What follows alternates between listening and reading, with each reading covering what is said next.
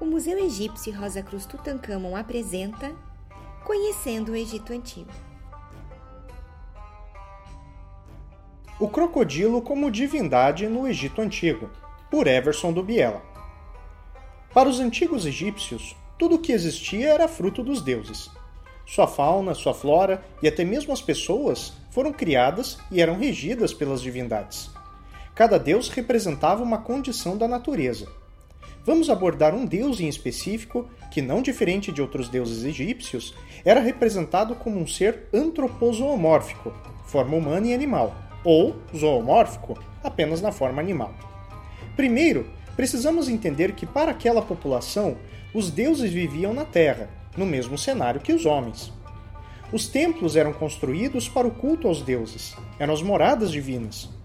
Dentro deles, Havia estátuas que eram veneradas e todos os dias eram lavadas e perfumadas, vestidas e alimentadas, pois se acreditava que o Bado, Deus, ou o que entendemos por alma, ali encarnaria e, portanto, precisaria de cuidados.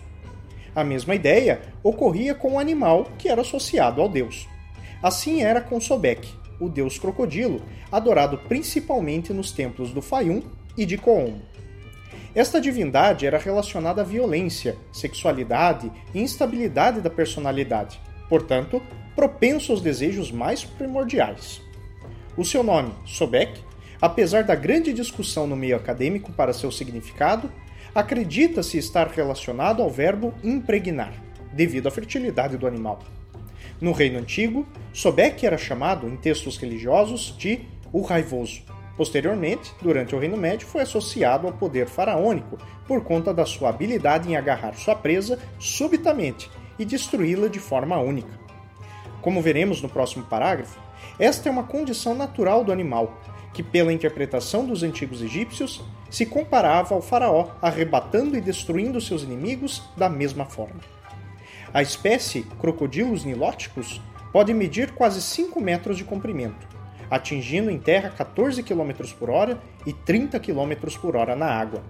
Alimenta-se, quando adulto, de grandes animais que consegue capturar com seu poderoso ataque, não matando de imediato, mas levando a captura para a água, aonde deixa estas afogar-se e espera até que a carne amoleça. Para arrancar a carne, utiliza sua mandíbula para girar na água, fazendo o giro da morte. Tente agora imaginar que este mesmo espécime, adulto, também poderia viver dentro de um templo, movimentando-se livremente pelo espaço, porém todo enfeitado. E não obstante, ainda se tinham criadouros desses gigantescos e perigosos animais dentro do próprio templo. Os gregos Heródoto e Estrabão visitaram o Egito e relataram tais cuidados com os crocodilos. O primeiro escreveu: Parte dos egípcios que habitam as vizinhanças de Tebas e do lago Moeres têm pelos referidos anfíbios muita veneração. Escolhem sempre um para criar e domesticar, enfeitam-no com objetos de ouro ou com pedras falsas e colocam pequenas correntes ou braceletes em suas patas dianteiras. Nutrem-no com a carne das vítimas e lhe dão outros alimentos apropriados. Enquanto ele vive, cercam-no de cuidados. Quando morre, embalsamam-no e depositam-no numa urna sagrada. Como na estátua, o animal também possuiria o bado deus, e por isso era mantido e adorado. Não existem registros de sacrifícios humanos para a divindade, apesar de saber-se da existência do ataque destes répteis durante o cotidiano nas bordas do rio. Nas artes, Sobek era representado como um crocodilo por inteiro, ou por um homem com cabeça de crocodilo com uma coroa em formato de plumas.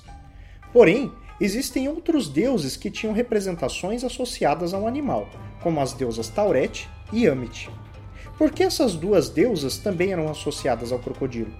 Se observarmos como a mamãe crocodilo trata seus filhotes, conseguiremos identificar uma criatura extremamente gentil, assim como o papai crocodilo, que fica por um tempo protegendo sua ninhada junto com a fêmea.